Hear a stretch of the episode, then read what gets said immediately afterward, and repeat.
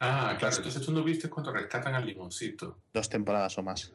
Claro, es que, es que, es que en el reino, en el reino de Lemongrap hay un limoncito que sabe tocar. Yo vi, yo vi que se crea un limoncio, Sí, sí. clon o algo así. Un clon, se lo crean clon, sí. Y Y, es- luego le- y luego se lo come el hermano. Es, es que no sé, o sea, es que no puedo. Es, es muy profunda para mí esta serie.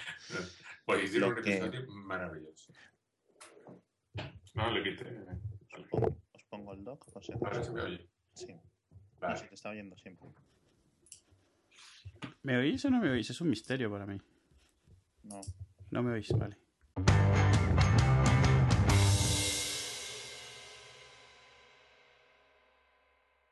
Bueno, este es el episodio 23 de haciafalta.com, el podcast número uno en español y en otros idiomas. Mi nombre es Alex, conmigo como todas las noches está Eduardo. Edu. Hola, yo aquí estoy. Hoy tenemos de nuevo como invitado a Pedro Jorge Romero, alias Hola. P. Jorge. Eh, hola. ¿Cómo pronuncias P. Jorge? ¿La P, es P. Jorge. muda, como en No, no. psicólogo? P. Jorge. Jorge. No, no, no, no. Es como P. P. Smith, P. Smith, el detective. No conoces a P. Smith, el detective, ¿no? Bueno. el ornitorrinco.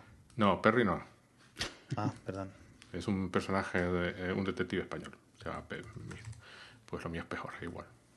Es No, yo. Jorge, da- P. Jorge. me dais varias vueltas en cultura popular. Pues, Eh, Entonces, hablar- entonces no es tan popular. Matizable. Eh, hoy vamos a hablar eh, iWatch, Android Wear, Healthbook y las filtraciones y a ver si nos da tiempo para un poco más. Eh, vamos a empezar con hablando de las filtraciones de Healthbook. Para quien haya estado viviendo debajo de una piedra estas últimas dos semanas, eh, Mark Gurman, el editor jefe de 9to5mac.com, y es uno de los mm, principales o más activos, ¿cómo diría yo? Pundit, ¿no? En la Apple esfera, no el blog, sino la esfera en general de blogs de Apple. En la Apple Web Blog, no el blog, Apple Web Blog esfera. Eh, bueno, y filtró pues lo que en principio estaba confirmado según una fuente eh, o varias fuentes, mejor dicho, que iba a ser Healthbook. Healthbook es la versión de de la una aplicación en principio, por lo que podemos saber que Apple va a preparar con diferentes cartas al estilo de Passbook, que es gran parte el, de donde viene el nombre. Eh, ¿Qué encontrábamos en estas filtraciones de las que pondremos todos eh, los enlaces en el, en el podcast? Em, podíamos ver varias cartas con diferentes informaciones, diferentes métricas biométricas. Eh, pulso, ah, respiración, niveles de oxígeno en sangre, ritmo cardíaco, etcétera. Un montón. Azúcar. ¿El qué?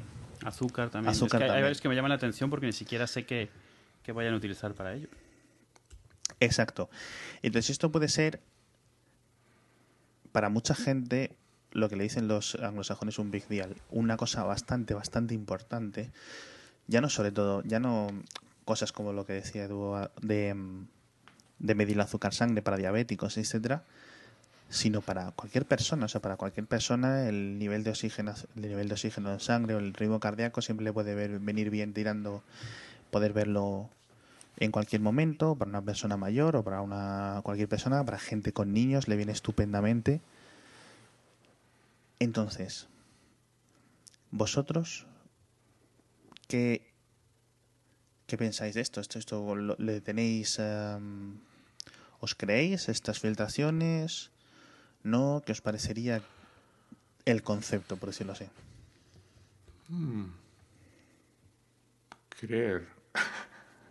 Vamos a ver, aquí mm, el texto tiene el problema de que eh, básicamente la mitad de lo que dice es ciencia ficción, Mm. porque no te imaginas cómo se pueden conseguir esos, esos datos, los niveles de azúcar. Que, como- A ver, Vamos a ver, a lo que voy, un momentito, un segundito, simplemente. Si tú tienes que, si se trata de ir y apuntar nuestros niveles de azúcar, pues bueno, no dudo que pueda tener su utilidad, pero entiendo que la idea es que automáticamente se consiguen los niveles de azúcar. Claro, mm, ¿cómo sucede todo eso?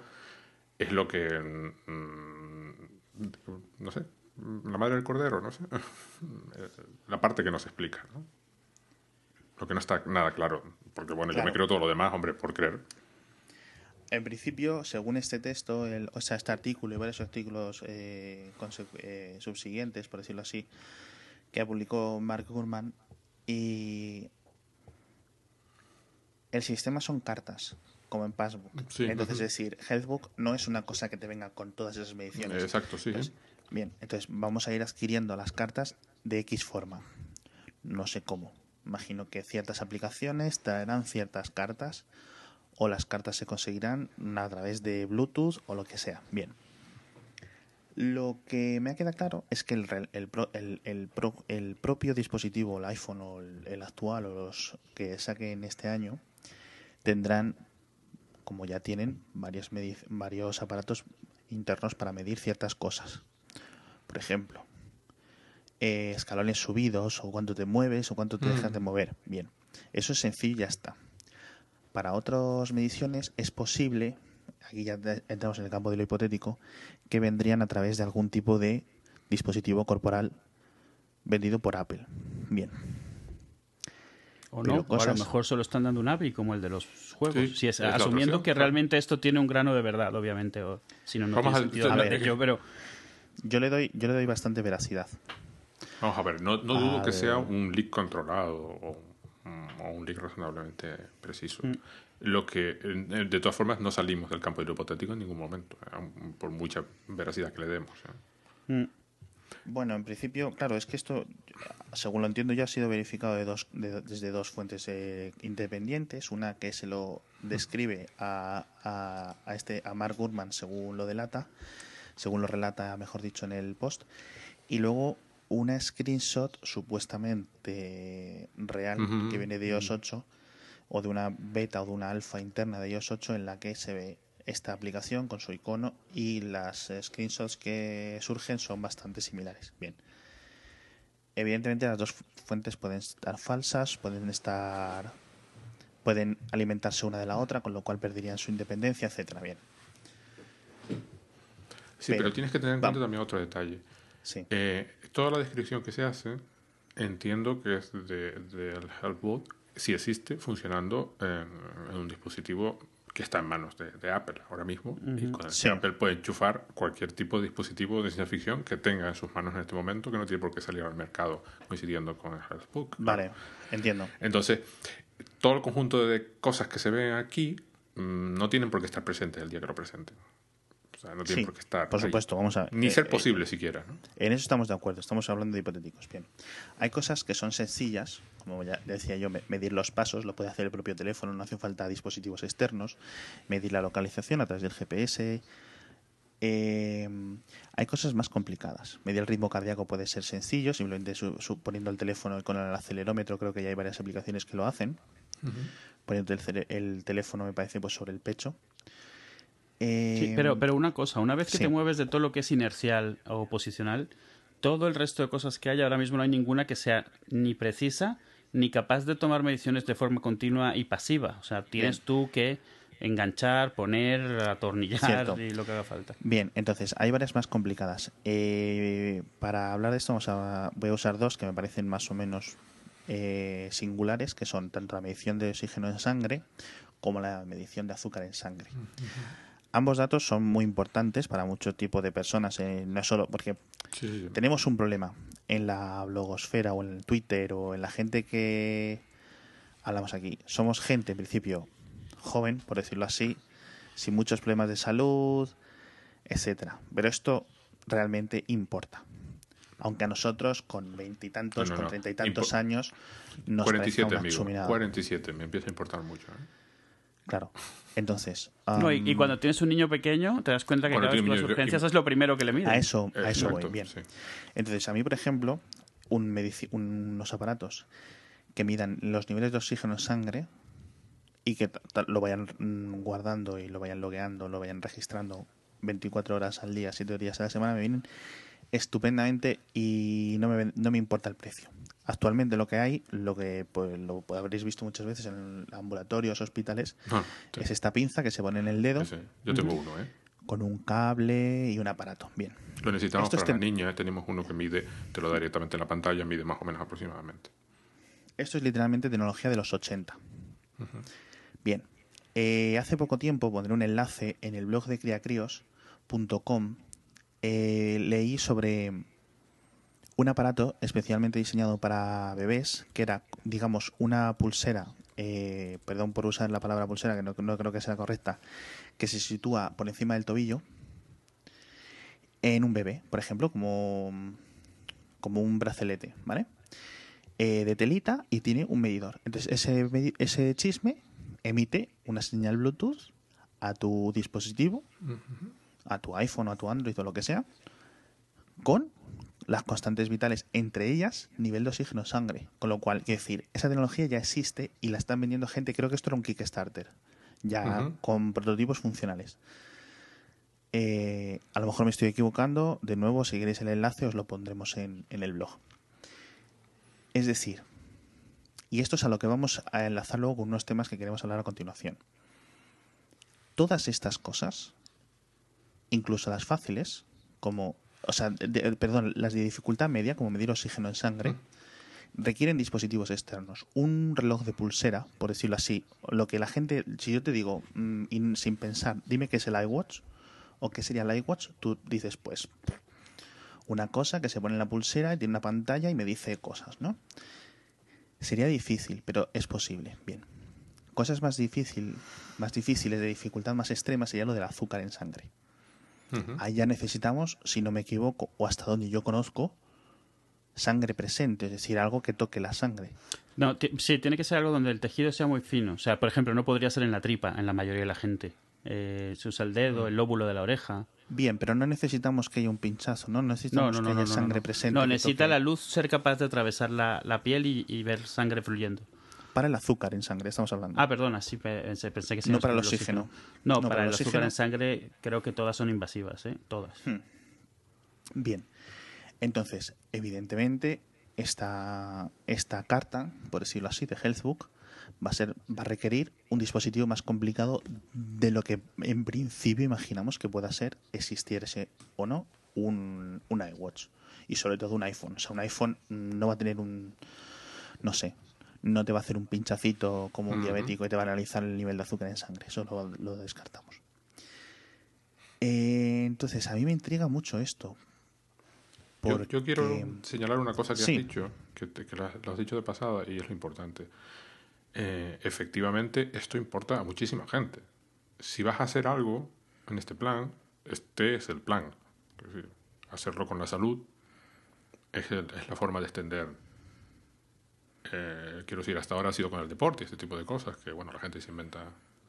No, no, es que la salud es. es- si consiguen que estas cosas funcionen, efectivamente, es el camino que deben seguir. Sí, en principio sí. Eh, entonces, yo tengo. eh, esto me intriga bastante, porque en principio estamos hablando de varios dispositivos, por lo menos, que se conecten a esta aplicación mediante unas APIs que en principio podrían estar, y hablamos hipotéticamente, de nuevo repito, presentes en iOS 8. Y poco más. Hasta ahí es lo que podemos saber. En caso de que esto fuera real, esa sería la conclusión que yo sacaría de cómo funcionaría esto. No a través de un dispositivo como el iWatch, no a través de un dispositivo sobre todo como el iPhone o similares, sino varios dispositivos que cada vez que tú, compras uno en una farmacia o, en, o por internet o donde sea, y te añade al Healthbook una pantalla extra, una carta extra con esta información. No son Así- excluyentes. Puedes tenerlo todo. No. vez. No, no, por supuesto. A lo mejor, por ejemplo, con el iPhone mm, te rellena cinco cartas de Healthbook, si Ujú. añades una pulsera que haga Apple, sea lo que sea, te añade un par más y luego las cosas extra, pues Sí, te compras el, el dispositivo específico que necesitas y listo. Sí, sí, por lo que yo he visto es más bien es un, un- un sitio donde centralizar todo este tipo de información, aunque venga de sitios dispares y, se, y hayan unos que se calculen de forma automática con el teléfono, otros que sea de forma consciente, a lo mejor con un medidor de azúcar en sangre que tú, no sé, al principio por lo menos un diabético está acostumbrado a, a medirse varias veces al día, entonces a lo mejor la diferencia es que los datos se van aquí y, ya de ahí se pueden tratar de alguna otra forma. No es tan pasivo que tú estés haciendo cosas, sino que se va llevando una gráfica, te va avisando, te va. No sé, o sea, más cosas que se pueden hacer una vez que los datos están en un dispositivo que está conectado, que es un poco más inteligente y que puede interactuar entre sí. Y a la larga. Eh, a lo mejor eso, interactuar con servicios eh, de salud o cosas así, donde puedas transferir tu información o donde la puedan ver. Una, una cosa que han mostrado ahí muy interesante es lo de la tarjeta de emergencia que es... Eh, se parece un poco a esa iniciativa que hubo un tiempo de, de, poner tu contacto más importante con letras específicas para que lo, lo, pudiese encontrar alguien de, de, los, de la ambulancia, por ejemplo, o lo que sea. Eh, y eso, o sea, eso me, a mí me, indica que si hay eso, de nuevo, un grano de verdad en esto, es un poco para juntar, poder compartir, poder usar contra otras cosas una vez que lo está centralizando. Eh, hoy en día ya hay medidores de muchas de estas cosas en el mercado. Hay medidores de oxígeno en sangre que funcionan con iOS, hay medidores de azúcar, o por lo menos hay Kickstarters de medidores de azúcar que ya funcionan eh, con iOS. Hay, hay muchísimas, o sea, la Wittings esta de, de, la báscula, de interactúa con iOS, manda sus datos, sus gráficas. Sí, este es otro que parece de las de las obvias, es decir, quiere decir, tiene una en principio según esta filtración o esta doble filtración independiente hay una de peso, quiere decir, tú literalmente tú te puedes coger, ponerte encima de un iPad o eh. poner a tu gato y te, hay aplicaciones que te dicen el peso que has puesto encima de un iPad. Esto es verdad, o sea, hay gente que ha roto los iPads por esto. Pero obviamente tú no te puedes pesar encima de un iPhone. No, ni de un iPad. Bien, entonces es, lo que sí hay son básculas conectadas a iOS. Bueno, a iOS y a otros sistemas, vamos. Sí, de hecho en las Apple Store venden, las tienen ahí directamente. Por eso, o sea que quiero decir, esta sería una de las cosas más obvias que diríamos para, para, para hacia nuestra teoría. y, esa es un poco la que, me, la que a mí me dice que si esto viene realmente, las tarjetas estas no es que estén constantemente llenándose de forma pasiva, sino que algunas lo son, las que se puede, otras son, pues es tu responsabilidad estar manteniendo la información o sea, actualizada, o sea, estarte pesando, estarte tomando tú las mediciones que haga falta. Por eso es que me parece más interesante la inclusión de una API que, el que estén yendo más allá hacia los dispositivos. Especialmente porque hay dispositivos que ni siquiera se me ocurre cómo podrían hacerlos. Entonces, me, o sea, quiero pensar que lo que estamos viendo más bien es dar una interfaz para que otros lo aprovechen, como, como el de los mandos, que al final no los aprovecha tanto como se podría, o como el M7, que es eh, un chip para que aprovechen los desarrolladores, no lo aprovecha Apple. Sí, claro, no, no, esto es, eh, al igual que por ejemplo el Apple TV, una mini... Bueno, no, perdón, me estoy equivocando es obviamente es más similar a Passbook en el sentido de que las aplicaciones pueden o no usar Passbook. Eh, pero en cierto modo es una mini App Store. O sea, en vez de añadir aplicaciones, añades cartas dentro de una aplicación. Quiero decir, es como una carpeta de aplicaciones concretas. De hecho, para, mí es, es exactamente lo contrario que el M7. El M7 es yo te doy el hardware y que los desarrolladores lo aprovechen como quieran. Esto es al revés. O sea, yo pongo el software para, para llevar todo el control de todo y que los que desarrollan hardware lo, lo aprovechen. Eh, sí, supongo que también habrá especificaciones de hardware para comunicación. Sí, sí, sí, seguro. Sí, pero en principio, vamos, eh, comunicación vía Bluetooth de este de Low Energy y poco más. No, porque puede ser por el dock, bueno, en el dock, ya en el dock, por el conector, o sea, tranquilamente. Puede ser una funda especial en algunos casos, depende de lo que estés haciendo. O sea, el punto, más bien, yo creo que es, es, es abierto. O sea, el API está ahí para meter datos, la aplicación eh, esta tiene las entradas que tenga, que tenga el teléfono, micrófono, por ejemplo, sensor de luz, el conector eh, eh, Lightning, Bluetooth, obviamente, Wi-Fi incluso. O sea, ya el desarrollador sabrá lo que hace, cómo mete los datos. Hmm. Entonces, bien, esto lo que nos lleva al siguiente tema de la, de la conversación que quería comentar yo. Y ciertamente no es un tema que se nos haya, al menos no se me ha ocurrido a mí originalmente, sino que se me ha ocurrido, ha llegado a mí leyendo el blog de Benjamin Evans. Que es un antes, antes de que toquemos eso, hay una cosa que, quiero comentar del, del Healthbook, porque yo supongo que empezará a salir cuando se empiece a hablar, si realmente viene, cuando se empiece a hablar, y es la iniciativa que tenía Google de Google Health en su momento. Eh, Google Health, para quien no lo recuerde, es ah, Google, Google eh, en 2008 lo, lo, creó y lo mató en 2012, como Google le gusta hacer a veces. Esto, pero originalmente era una idea muy interesante, era centralizar toda tu información de salud en un solo sitio. Eh, obviamente es, muy diferente la forma de hacerlo, era un mundo diferente. Eh, de todas maneras, Google ya centrado en sus servicios, la idea era ellos tener toda esta información y esta información tú la podías alimentar de la forma que quisieras. Tenía una API que realmente en teoría podía usarse por aparatos de forma automática, si no tú metías las cosas a mano. Y la idea era tanto poder usar eso para poder darle seguimiento a tus temas de salud, como poder compartirlo con tus doctores para no tener que contarle tu historia a, a un doctor eh, los doctores, en teoría, también podían, los médicos, eh, etcétera, podían también introducir datos si, hacía, si, si les, se los permitías. Y sí. estaba bastante interesante. O sea, de hecho, cuando lo quitaron, hubo mucho, o sea, hubo muchas quejas de la gente que lo utilizaba, porque claro, tienes ahí un montonal de información, uh -huh. eh, lo, es que lo, estás usando, gente sobre todo que realmente frecuenta mucho médicos, ahora, esto le puede servir mucho.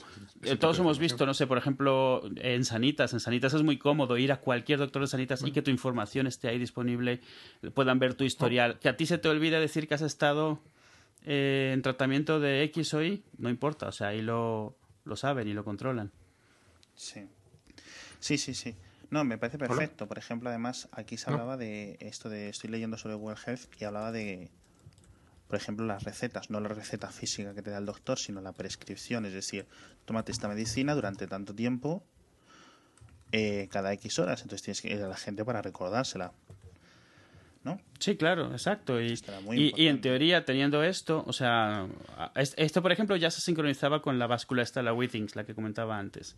Sí. Eh, en teoría también podía tener partners como... Ah, bueno, aquí no se conoce Walgreens y todos estos, pero digamos como el Sanitas de allí, como las, las, las eh, lo que allí, allí las farmacias tienen cadenas, digamos, de, como si fueran sí. franquicias, entonces es muy común, entonces podías estar asociado a una de ellas y de ahí llevaban tus prescripciones. Un doctor te podía hacer la receta ahí y en esa farmacia de ahí sacar la receta y tú no tenías que ir con tu papelito de aquí para allá. Y lo quitaron, lo quitaron porque ah, yo supongo que lo quitaron porque la información tuvieron ahí un tema legal y la información era tan absolutamente confidencial que es posible que a Google no le sirviese de nada tenerlo. En el sentido de que no, no, lo podían no usar lo ni siquiera Exacto. para publicidad, no nada, cero. O sea, Hmm. Eh, y, y, yo creo que eso le, les afectó, porque claro, es, o sea, es, es, un potencial muy grande si lo pudieses utilizar. Y no sé, sí, sí, o sea, les deben haber puesto tantas trabas que al final decidieron que no les compensaba.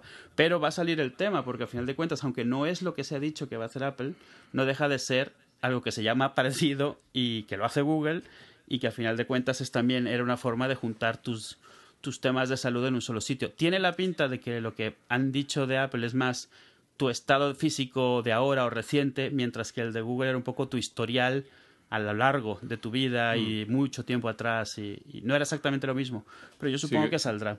Sigue siendo delicado, pero entiendo que todo sí, estará sí. en el teléfono, ¿no? Con Exacto, cual... aquí es menos problema porque lo tienes todo tú, mientras no el salga único, de tu el teléfono. único posible problema sería la integración con el cloud o alguna cosa así, pero sí. con, con obviarla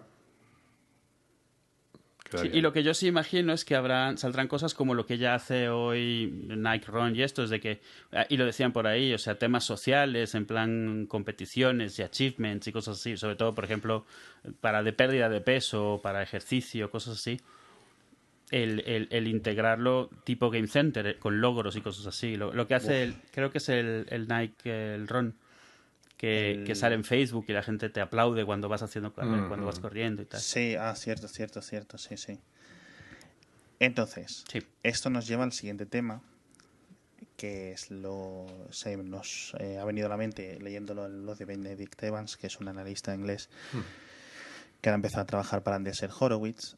Eh, pondremos el enlace también al post que ha suscitado esto, y es que en principio lo que él abocaba o eh, intentaba tratar era sobre, oye, a lo mejor el iWatch no existe, quiero decir, o, o no hay iWatch. Uh -huh. Es decir, tal y como lo argumenta él y basándonos en lo que hemos comentado antes, en principio no habría un iWatch que midiera todas las cosas o la mayor parte de las cosas que estuvieran en el, en el Healthbook. Uh -huh. Bien, esto puede ser cierto, puede ser no. Apple puede sacar simplemente una, una pulsera con métricas o sea, con biométricas, sin pantallas, sin notificaciones, sin nada. Apple puede hacer una cosa que sea básicamente luego un, yo qué sé, un iPhone en la muñeca. O sea, es que al final puede hacer mil cosas, ¿vale? Por eso, cosas. por eso el iWatch no existe, porque nos estamos imaginando una cosa que no será lo que salga, si sale algo. El caso es que ambas dos, ambas dos versiones, tanto una pulsera que mide cosas biométricas como una pulsera que básicamente te sirve para recibir notificaciones del teléfono y cosas así, ya existen. Quiero decir, ya hay varias de diferentes marcas con diferentes sistemas operativos. Está Sony usando Android, eh, Samsung usando Tizen y varios, eh, varios más utilizando sus propios sistemas operativos o firmware, mejor dicho, como el Pebble, el. ¿cómo se llama la de Nike? El Fit, la de Nike, el Fitbit. Eh, ahora Sony Motorola. tiene su plataforma también. No, Sony no usa Android. Eh, tengo entendido que... No sé, en su smartwatch. Bueno, ahora que lo dices, creo que no. Pero ya ahora no. Ahora que lo dices, no lo sé. Pensaba que no.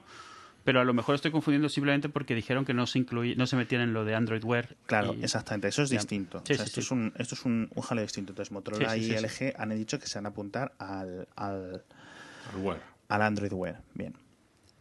Entonces, a mí esto me sale como obvio. A la que lo pienso, El digo, que te sale coño, obvio. esto, el, el que son, el que el, el iWatch no existe. Es Ah, decir, ya. puede haber una cosa que Apple la haga y se te la pongas en el cuerpo.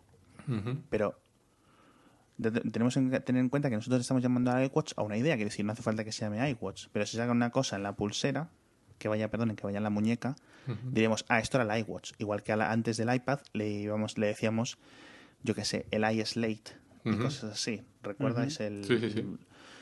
los mundos tenebrosos del 2009? Entonces,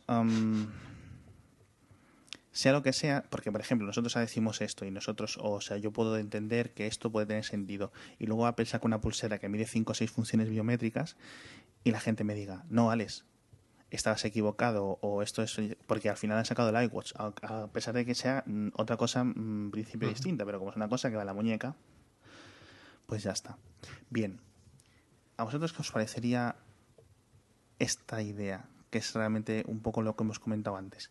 Porque si os fijáis un poco, se parece un poco a lo de CarPlay. Es decir, vos- nosotros tenemos un dispositivo, que es el iPhone, que va con nosotros, en principio, según quiere Apple, todo el día, desde la- las 24 horas del día, y que tiene como diferentes brazos, ramificaciones. Si vas al coche, Sí, context- coche contextual. Sale, sale CarPlay.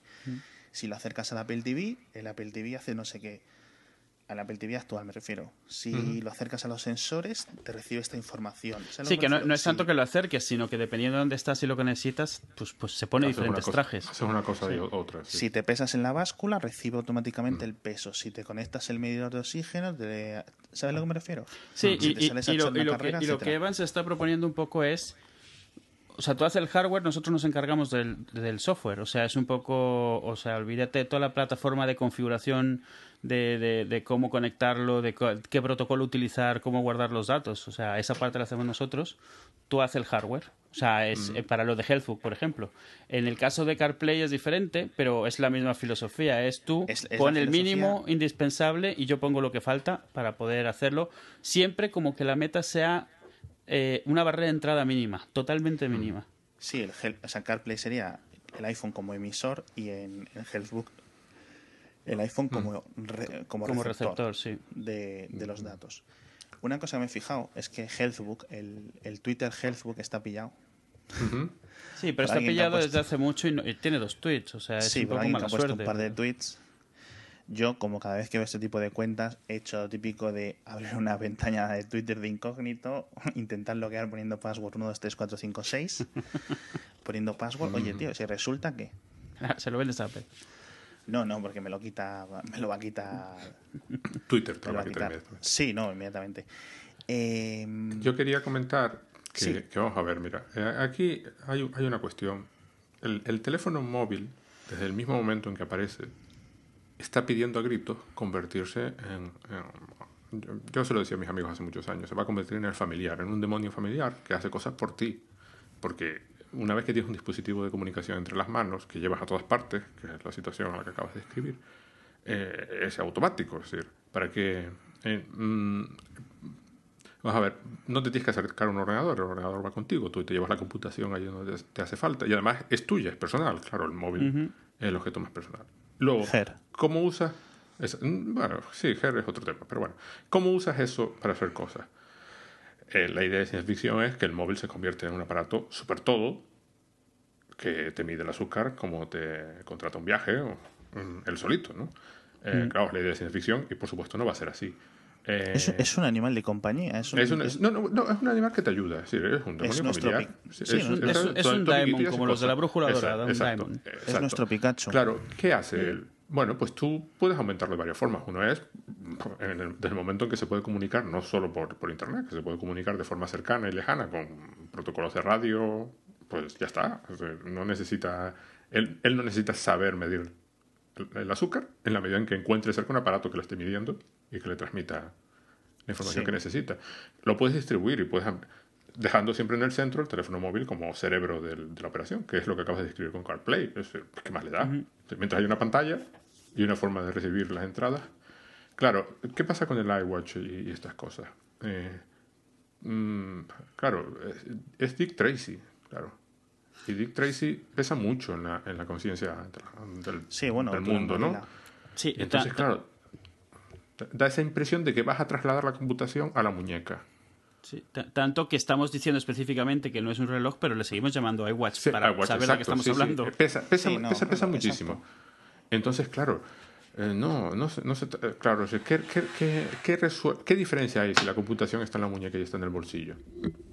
A, todos los efectos prácticos no hay ninguna diferencia. Es- es- ¿Entiendes? Aparte de que en la muñeca no vas a llevar un, un, pegado, con lo cual ya pierdes un montón de posibilidades.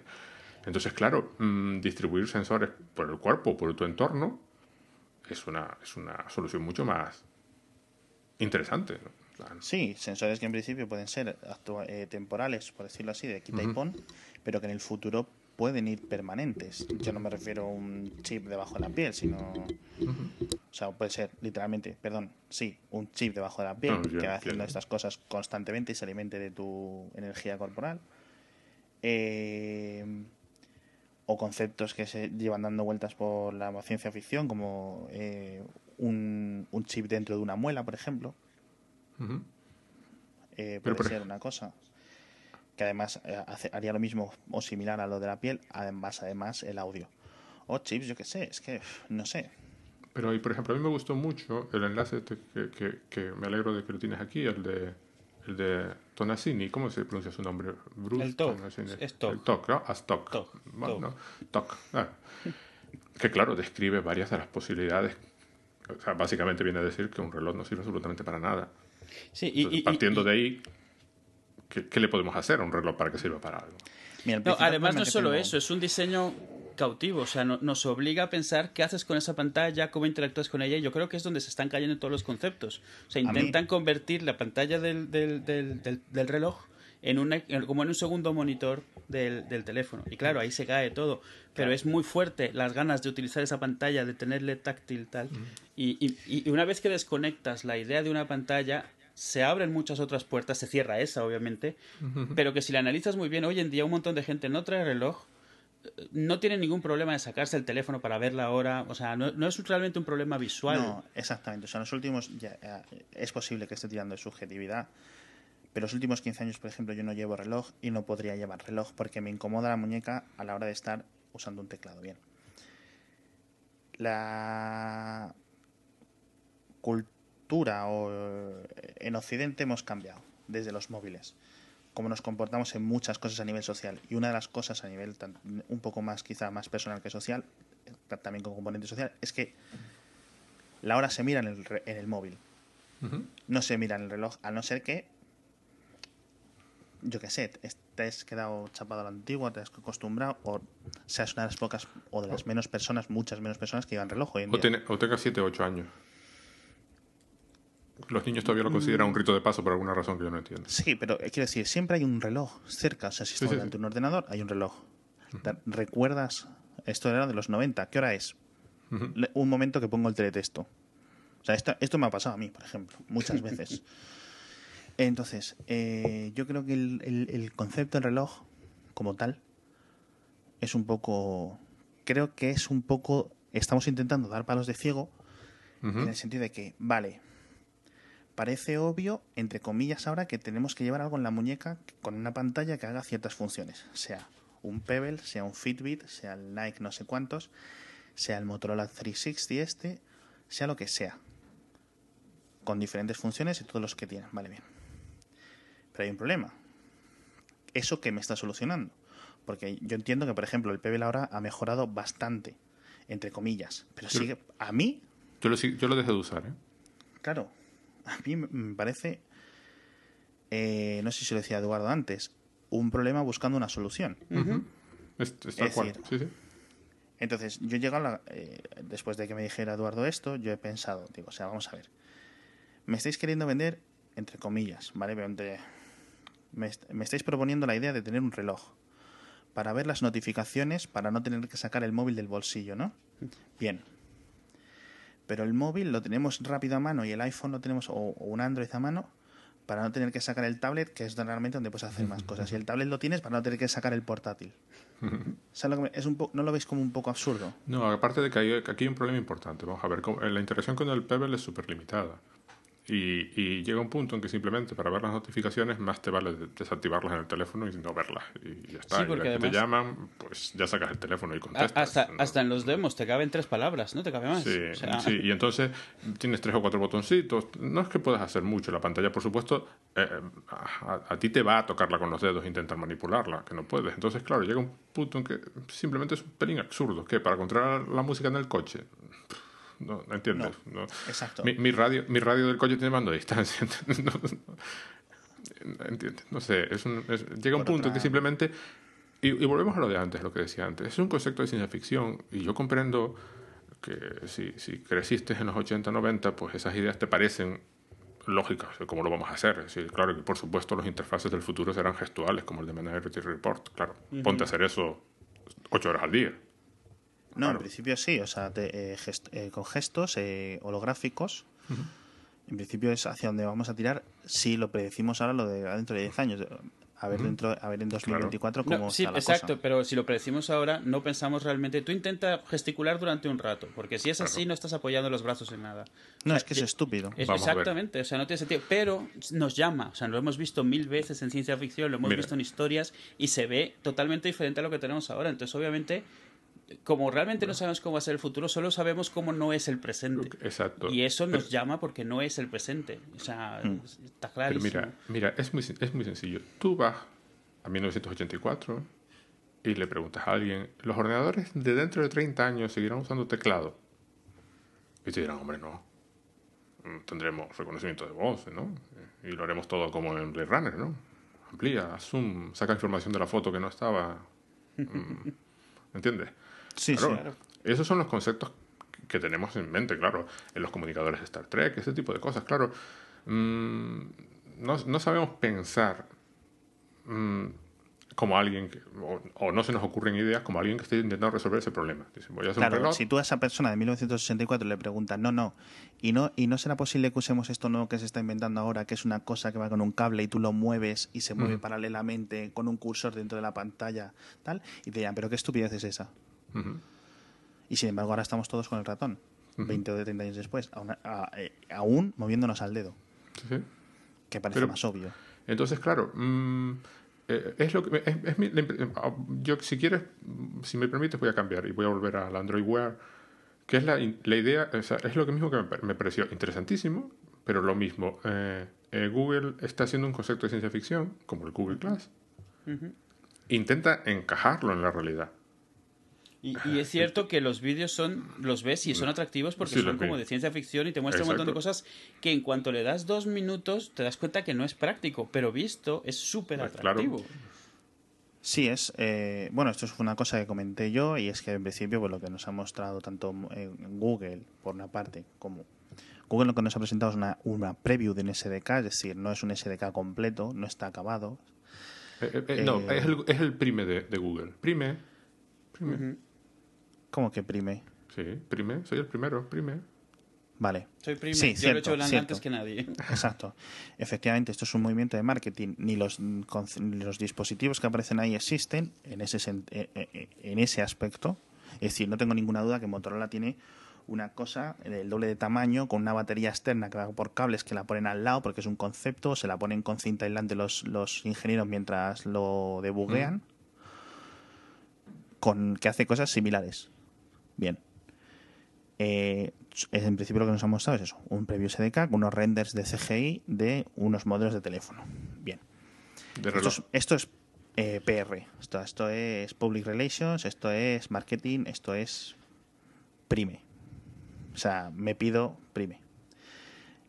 Para que en el momento de que Apple saque lo que saque, ese es un movimiento, o sea, está calculado. Quiero decir, además, bueno, también viene como respuesta a Samsung. Samsung no solo tiene un SDK, sino tiene, o sea, perdón, una previo SDK, tiene un SDK completo, no solo tiene un Tiene un dispositivo, sino que va a sacar tiene dos versiones de un mismo producto con dos sistemas operativos distintos, ha abandonado Android en la segunda versión del Samsung Gear, que ya no es Galaxy Gear, es Gear 2, y el Gear Fit, ambos con Tizen, que es otra versión de, de Linux, pero bueno, con SDK completo, entre comillas, ya se pueden enviar aplicaciones, etcétera. Mientras Google, claro, con su inmensidad y su gran poder de generar software, pues está mil cosas. Está Glass, que ahora parece que está perdiendo un poco de fuelle, está el Chromecast, está Chrome OS, está Android, está Android Wear, está mil cosas. Yo no sé hasta qué punto por- eh, esto es beneficioso o no, pero bueno, está bien y es muy loable que Google haga lo, en lo que es mejor, que es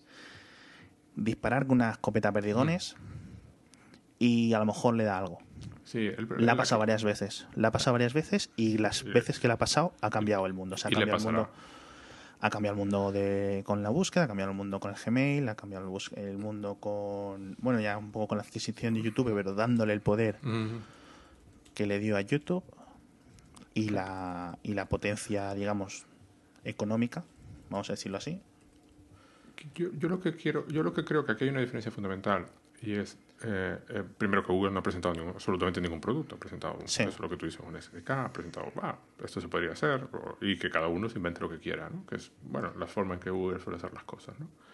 El día que Apple presente algo, presentará algo y te dirá mm, cuántas semanas faltan para que lo puedas comprar. Y, mm, y, y aquí nos vamos a que, bueno, mm, tenemos una muñeca, tenemos el reloj, pues hacemos cositas y salen notificaciones y mm, bah, es como un Pebble, pero bien, bien, bien, bien, bien hecho.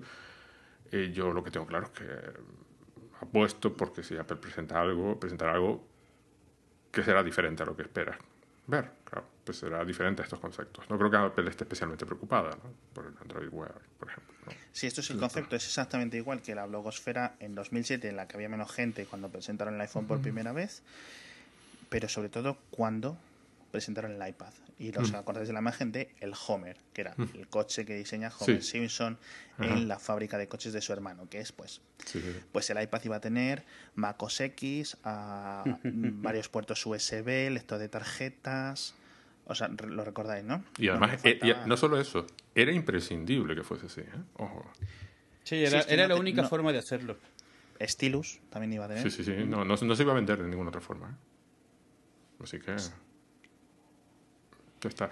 Y eso es la idea. Por eso pienso que, que la idea Sí. de, de un aparato Entonces- central, sensores distribuidos, ese tipo de cosas, es mucho más interesante. ¿no? Y a la larga será lo que les beneficiará.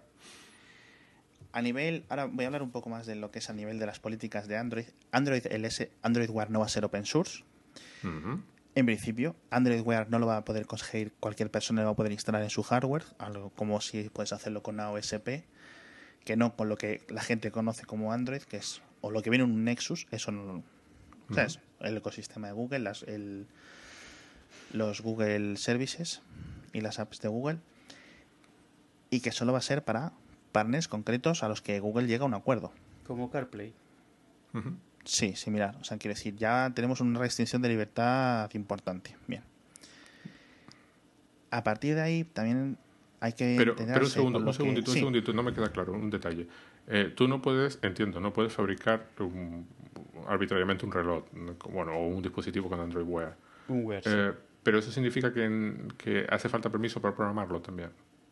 Si llevase apps, mm, que no sé si lleva, no, no tengo ni Eh, idea. ¿eh? De, irá con una licencia. Con lo cual, si tú no tienes un acuerdo para Vale, vale, licenciar el ese uso del sistema operativo, por mucho que puedas programar contra ese SDK, mm, da igual porque no lo vas a hacer de poder hacer deploy en ningún lado. Bien. Am, esto de la misma forma. Eh, Android Wear, lo que parece, por lo que nos ha presentado Google, es básicamente que tú tienes un teléfono o un aparato que lleve la información y los dos relojes te sirven para básicamente mostrarte Google Now, o sea, el sistema de cartas que usamos la misma palabra, pero no tiene mucho que ver con Healthbook, el sistema de cartas de Google Now, es decir, cuánto me falta para llegar al trabajo, si hay tráfico, si no hay tráfico, si tengo citas pendientes ahora mismo, cosas así, todo lo que hace Google Now que está bastante bien. Que puede hacer más cosas, que te puede indicar quién te está llamando, quién no sé qué, mil cosas, ¿vale? Y todo esto está en constante innovación por parte de Google. Pero yo, sinceramente, volvemos a dato. No sé tampoco qué es lo que añade una cosa así, si no me añadirá más preocupaciones, más dolores de cabeza de las que me solucionan. ¿Sabes a lo que me refiero? Quiero decir, Sí. si tengo que pensar en otra cosa más que sacar cargada todas las que poner a cargar todas las noches, me va a dar problemas porque tampoco creo que me añada mucho. Ahora, ojalá me esté equivocando y Android Wear sea la revolución que tiene el potencial para serlo. Pero en principio, por lo que se está presentando, no lo es. También es cierto que es posible que Wear se haya gu- guardado ciertas cosas. Mm, ah, vamos a ver. eh, supongo que, que este tipo de cosas, a ver, en la medida. Vamos a ver. Eso, volvemos, vuelvo atrás. El poner la inteligencia a las cosas es un sueño de ciencia ficción como otro cualquiera y, y asumo que en algún momento se hará porque es tremendamente conveniente, ¿no? Y eh, las veces, allí donde se ha hecho, pues funciona, ¿no? Eh, la diferencia fundamental es que eh, mm, lo que tú acabas de decir, ¿de qué me sirve a mí llevar esto en la muñeca? Ahora mismo yo no me puedo imaginar ninguna razón para llevar una cosa de estas en la muñeca, porque ya te digo, dejé de usar el Pebble, que era lo más parecido a tal. ¿no? Y tenía, incluso instalé app- apps y estas cosas, es decir, no es que estoy hablando de... ¿Has, has dejado de usar el Pebble tras la segunda vez? el- el- Sí, sí, sí, sí, el sí, sí, es que simplemente no tiene mayor sentido, no tiene, no tiene el más mínimo interés y no Vale, vale para vale. nada, ¿no? Eh, claro, ¿qué, va, qué, qué puede pasar? Que probablemente sea lo que pase, lo mismo que pasó con el teléfono móvil. Yo recuerdo con el teléfono móvil no lo usaba nadie. Es más, de hecho te insultaban si tenías un teléfono móvil, porque era solo para ricos, Para- y traficantes de drogas y este tipo para de cosas. yuppies. ¿no? Para yuppies, en el año 95 y este tipo de cosas. Claro, hoy, hoy en día es inconcebible que no tengas un teléfono móvil. Es decir, los cuatro que no tienen teléfono móvil son como los eremitas que viven allí en una montaña. ¿no? O sea, Una cosa... Y, y, y claro, ¿qué pasa? Bueno, pues el móvil no es hoy en día el teléfono, claro, no es el teléfono de tu casa. El que te podías tener en No, el año es- 90, es- ¿no? Es otra es más. cosa. Es mucho más. Sí. Claro, el día que esto lo llevemos todos en la muñeca y digamos, hombre, qué obvio es llevar esta cosa en la muñeca o en el cuello o en un pendiente o lo que sea, sí. será porque hace algo que no es lo que ahora estamos pensando que podría ser, ¿no? No, sí es cierto que va a haber una, va a haber una dosis grande de incrementalismo. Quiero decir, el Android Wear de finales de 2014 va a ser muy distinto al Android Wear si llega al sistema a, por ejemplo, 2018 o 2020. ¿vale? O sea, quiero decir, dentro de, dentro de seis años, en el caso de que sigamos existiendo este concepto, va a ser bastante distinto, básicamente por el mero incrementalismo tecnológico que existe. Bien. Hay potencial. Ahora, yo no logro vislumbrarlo. Por otra parte, como hemos dicho mil veces en este podcast, si todas estas cosas las pudiéramos saber, no estaríamos hablando en el podcast. Estaríamos ganando un millón de euros al año en Google, en Eh. IBM o en no sé dónde. Tendríamos una empresa. Por otra parte, la analogía que más se me ocurre con la situación actual de las cosas, voy a decir cosas que se ponen en la, en la, en la, en la muñeca para referirme a todas estas cosas de las que estamos hablando. Eh, me recuerda, Pedro, seguro que tú, a ver si estás de acuerdo conmigo, al Nokia N800, a los QTEC, a los. HTC con Windows Mobile 5.5 Sí. y estas cosas. Toda esta retaila, toda esta ralea de dispositivos que hubo antes del iPhone y, el- y en el que el iPhone pues aclaró un poco los conceptos y dijo no no mira oye estáis haciendo mal esto esto esto esto esto esto. Las opciones buenas son o bueno estas opciones eh, son mejores. Esta esta esta esta y esta bien. Y a partir de ahí ya el resto de fabricantes con mayor o menor acierto y Apple también con mayor o menor acierto van evolucionando a través de un concepto en el que hay un cierto punto de corte, o sea, un punto de inflexión. Eh, yo creo, sinceramente, que estamos en, en 2005, esperando aún a ese momento en, Ujú. en enero de 2007 en el que un señor llega a, una- a un sitio y dice, mira, tenemos estas tres cosas, pero no son tres cosas, son una, etcétera, ¿vale? Así que tampoco podemos ver más allá del futuro, porque si no estaríamos cayendo en la trampa que estábamos comentando Mm. antes, de decirle a un señor de 1964, oye, ¿tú qué piensas del ordenador personal dentro de 30 años? Esto es lo más que puedo... de- eh, o sea, puedo decir más cosas, pero sería vamos, básicamente sacármelas de, de la chistera. Estás muy callado, Eduardo. No, no. Eduardo está pensativo. No, no, o sea, realmente es, es eso, o sea, opino lo mismo. Estamos obviamente especulando y, y, y por mucho que nos imaginemos no podemos realmente salir de las ideas que hemos leído ya. O sea, hay cosas que, que- Y que esto nos se han han estado proponiendo estas últimas dos semanas que no se nos habían ocurrido y nos hacen sentido y las estamos desarrollando, pero a final de cuentas es lo mismo. O sea, realmente se nos ocurren cosas a medida que van saliendo. O sea, no... Porque si realmente nos ponemos a especular tratando de desconectar todo lo que, se- lo que nos imaginamos, es la- la- las posibilidades son infinitas y, y es infinitamente imposible eh, atinar a qué es lo que realmente puede salir. O sea, realmente no... Sí, o sea, yo solo podemos especular y especular un poco sobre el interés que hay y, y las ventajas que tendría. A mí me interesa mucho, o sea, es, es obvio que están las cosas tirando un poco hacia allí. No sabemos cómo va a ser al final la implementación, pero hay mucho interés y, y está, está en una época en la cual ah, empieza a haber mucho interés en general por la gente, por su salud, por controlar, eh, y, y empieza a ser mucho más fácil hacerlo con poco esfuerzo. No el- lo de hacer ejercicio, pero sí lo de controlar tu, tu- el movimiento que haces, eh, tu peso, cosas así. ¿no? Un montón de cosas mucho Sí, más además, pasivas. Aquí, en, digamos, en el mundo civilizado lo tenemos dado por hecho ciertas cosas como que podemos ir mañana al ambulatorio y hacernos un chequeo completo. Pero sin embargo, donde vienen estas cosas que vienen de, de Estados Unidos, esto no existe allí. O sea, que sí, sí existe, por supuesto. Vamos a ver, no me quiero meter en Mm. mejeranes, pero tú no vas al médico porque sí. Mucha gente sin seguro no puede permitirse Sí, irse sí. al médico porque Hoy, sí. lo o- ahora menos, después de los últimos cambios, pero es cierto que no es como aquí. Aquí te duele un poco la cabeza y te vas a la seguridad social y no te pregunta nada, te ven urgencias, lo que sea. Allí no, o sea, allí es bastante más complejo, menos desde que las reformas de, de Obama, pero sigue siendo algo mucho más complejo. Entonces la gente tiende mucho más a tener un control propio y a, y a saber más sobre el tema de salud. y Porque es, un- y dinero. Y además problemas como la diabetes son, eh, son un problema ciertamente en muchos países desarrollados, sobre todo, por ejemplo, se me ocurre Estados Unidos o México, pero eh, estas, estas aplicaciones vendrían muy bien, ya decir, ya no necesitas eh, tener, porque ciertamente todos los aparatos para la medición de azúcar en sangre y cosas así son muy, muy, muy caros. Con lo cual, cualquier tipo de revolución en este campo puede ser, puede tener unas repercusiones enormes.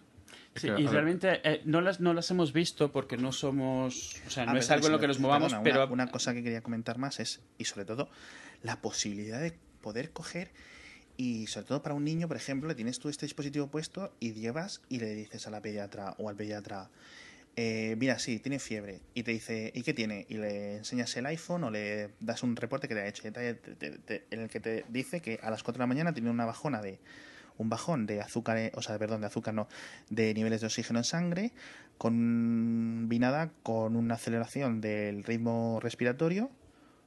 Ahí tenemos una fatiga o tenemos una falta del sistema pulmonar. O puedes decir la temperatura concreta. Entonces, ¿qué, qué temperatura ha tenido? Ay, pues yo es que creo que mi hijo está mm, ha tenido fiebre. Y a lo mejor el sistema ha visto que apenas ha pasado de 37 y medio, por ejemplo. Ujú. ¿Sabéis a lo que me refiero? O sea, la información para el médico puede ser mucho más exacta. Con lo cual, mm, la calidad de vida del paciente va, va a mejorar. Además, O sea, es que tener- ser, o sea, es que estamos, es- ya lo digo, como a las puertas de una verdadera revolución, pero a- a- como las no podemos ver a través de las puertas, con lo cual no podemos saber cómo. Y de todas formas, tienes que tener en cuenta que todos estos aspectos de salud se vuelven todavía más importantes a medida que el usuario envejece. Con lo cual, si tú lo empiezas a usar ahora, dentro de cinco años te resultará mm, todavía más importante que ahora. Sí, por No es supuesto, algo en lo que vas a perder el interés dentro de cinco años, porque... Sí, sí. Además, esto combinado con terapias genéticas, con poder descifrar no tu genoma, sino eh, eh, decidir, o sea, por ejemplo, esto de 23andMe, que te analizan tu secuencia genómica, es que me lío, me lío con estos conceptos. No sé qué- cuál es la diferencia entre secuenciar eh, tus genes o lo que hace eh, 23andMe y descifrar tu genoma, que entiendo que es otra cosa distinta. Así que perdóname, no sé, si- bueno, Eduardo como biólogo podrá decir saber algo más. No, Pero que decir, cuando yo me llega el sobre de 23andMe con un por 100 dólares, que creo que es lo que cuesta, eh, pongo un poco de saliva en un palito, se lo envío, ellos, ¿qué es lo que me dicen? Te Me comparan con dicen, marcadores no, tú tienes un, o sea, tú vienes de estas partes eh, a nivel de ancestral, ¿no? De tu familia viene de tales sitios y tales sitios por los genes que tienes, o tú eres rubio, o tienes preponderancia al Alzheimer o lo que sea. ¿Eso qué es? No, Realmente es, co- es, es- una mezcla de probabilidades y comparar contra una biblioteca de cosas que ya Sí, conoces. exacto. O sea, Sí. eh, hay varias cosas que sabes. Si Pero ¿cómo le, llamas, presente- ¿cómo le llamas al Eso, proceso eh, que no. ellos utilizan? ¿Secuenciar el genoma? No. No, secuenciar el genoma No. es lo que hizo que originalmente pudiésemos identificar todas estas cadenas. Que, es, Vale, cal- que es lo que hace cada uno ellos- de los genes. Que es lo que... Ellos eh, leen tu leen tu. ADN Comparan con, ciertos, con ciertas zonas Sí, y con y ciertos lo que saben y dicen, bueno, pues este trozo ya lo tenemos en la, biblioteca, en la biblioteca porque hay ciertos estudios que demuestran que la presencia de este gen de esta forma, Exacto. Y es, y es probabilística en algunos casos, es certeza en otros. sí, como que tiene los ojos azules o como que tu tipo de sangre es tal o cual. Bueno, hay, hay- hay un, hay un par de enfermedades genéticas que son Sí, es- sí, 100% es. seguras, pero las demás son. o sea, vamos, síndrome de Down está, no hay, no hay, es lo que hay. O sea, Bien. ¿Y, cómo- y cuál es la otra que es mortal? La Corea de Huntington. Es la que es. Huntington disease, Sí, ¿no? la que, Sí, la sí. que es absoluta. Es, si te sale en el. Si te sale genética. Pues, claro, esa creo que no la miran porque. El, palo pues, te, te destrozan la vida. te, por- te destroza la vida. Es ahí que. Y- la- y hay la- otras que es de cuestión hecho, de debate- probabilidades, Yo, hay yo lo que había leído que- es que había un debate de gente a favor o no de hacerlo mirar, claro. De Sí, si claro. Pero es un poco. A, a mí me parece un poco como extender el debate de no quiero saber el sexo de mi hijo a algo mucho Sí. más grande. Es no quiero saber el futuro, no quiero, no quiero Sí, spoilers. Bueno, pero, pero hay gente, pero hay gente que prefiere vivir sin saberlo. Sí, no, por supuesto, yo lo, yo me lo refiero, entiendo, sí. pero eh, ciertamente es de utilidad saber si No, no, no en este ca- preponderancia no, al cáncer de próstata es superior Sí, pero había, ah, sí, pero hay, hay, hay casos en los que el hecho de saberlo no, no, te, no te permite hacer nada. O sea, hay, hay dos o tres casos concretos en los que, bueno, tú lo sabes Sí, y ya está. Sí, te quedaste ahí en saberlo. Y además con una certeza enorme. Pues juntando estas Mm. dos cosas, por ejemplo, si yo tengo un, yo descubro, hago un análisis con 23andMe o empresas eh, homólogas, por decirlo así, y tengo una preponderancia, eh, soy una mujer, tengo preponderancia al cáncer de mama, con lo cual yo voy al médico y me dice, mira, pues sí, efectivamente tienes esta secuencia genética, has tenido un cáncer de mama en tu tía abuela, bien, es posible que a lo largo de tus años, de tus 40 o 50 años desarrolles cierto tipo de cáncer de mama, vale, perfecto. ¿Qué pasos puedo tomar yo para esto? Pues, pues tiene una, ¿cómo se dice, Eduardo? Eh, una mastoplastia, ¿no? Mastectomía. Mastectomía. que se- Mastectomía, sí. Mastectomía, que se, pues eso, te quitas la, lo que sean los senos para eliminar cualquier tipo de posibilidad de cáncer de mama. Sí, al final de cuentas hay cosas de estas que solo puedes reducir las Hmm. probabilidades, porque es incierto. O sea, puede que nunca pase lo que te dicen, puede que Sí. pase, hagas lo que hagas, pero por lo menos eliminas las probabilidades. Y exacto, puedes- si te dicen que tienes propensión al cáncer de mama, pues si te quitas las mamas, eliminas bastante de esa propensión. Sí. No eh, sabemos del todo cómo funciona el cáncer, así que nunca la puedes eliminar del todo. Cierta. sí- Entonces, vamos a poner otro ejemplo más sencillo para lo que quiero explicar. Es, me dice, ¿tenéis proporcionancia a riesgos cardíacos? Bien, pues yo puedo coger y utilizar estas aplicaciones, bien sea el Android Wear, del Hellbook o lo que sea, o el Fitbit, para ir diciendo, pues mira, tienes estos niveles de colesterol a lo largo de estos días, eh, por favor, bájate la mantequilla por las mañanas, por decirlo así, ¿vale? Eso sí, me recuerda, ¿os recordáis la película de la isla con Scarlett Johansson. Scarlett Johansson y ¿cómo se llama? Obi-Wan. um, Ewan McGregor. Ewan. En las que todas las mañanas ellos vivían en un mundo que en principio luego era mentira, en el que todos ellos, ellos meaban y en- con el análisis de la orina en concreto le decían, oye tú, tienes no sé qué proteína baja, cómete más Te, to- te peras". toca más verdura. te toca- sí. Sí, lo que sea, cosas así. Pues esto es, esto, esto es una revolución, o sea, porque ya muchas veces vas a quedar enfermo teniendo todas estas disposición a tu, a tu, a todo esto a tu disposición, vas a hacer, vas a ir a muchas enfermedades ya porque quieres. Mm, Bueno, hay, hay, aquí, Vamos, aquí a, hay un vamos, a usar muchas, vamos a usar muchas comillas. Es decir, yo, por ejemplo, tú una persona que está gorda, Mm, bueno, evidentemente está aumentando sus riesgos de ciertas enfermedades. exacto. voluntariamente, porque puede, mm, en principio, la mayor parte de las personas gordas pueden decidir voluntariamente mm, ponerse en forma. Bien. Lo que yo no puedo evitar es mm, ser miope, por ejemplo. Bien. ¿no? ¿Sabes a lo que me refiero? De- depende, depende de tu definición de evitar. Lo, lo de- lo del peso y la gordura es, ba- es bastante más antizable. Y luego, por ejemplo, hoy día te puedes operar, con lo cual, ¿en qué medida evitable es evitable? ¿no? Sí, entiendo. En sí, miopía, decía de muchas ¿no? comillas, muchos matices, etcétera, etcétera, etcétera, pero, pero me parece realmente, realmente muy interesante. O sea, realmente muy interesante que tengamos un hospital en nuestro, o sea, una cantidad de, de dispositivos casi lo que no tenía un hospital en los años Sí. 80. Pero hay una cosa que sigue cuestión de falta- 100, 200 euros.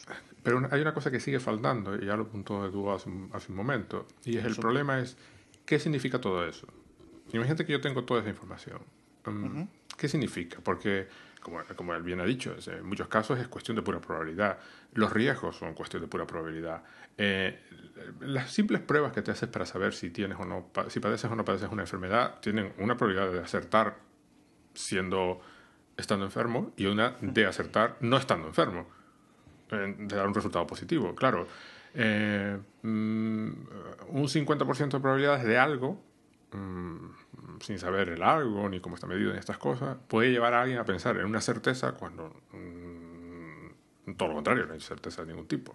Entonces, mm, llega un punto, hay, hay un problema de la información. Nosotros estamos acostumbrados a pensar que cuanto más información tenemos, mejor. No. Y- y- y- sí no.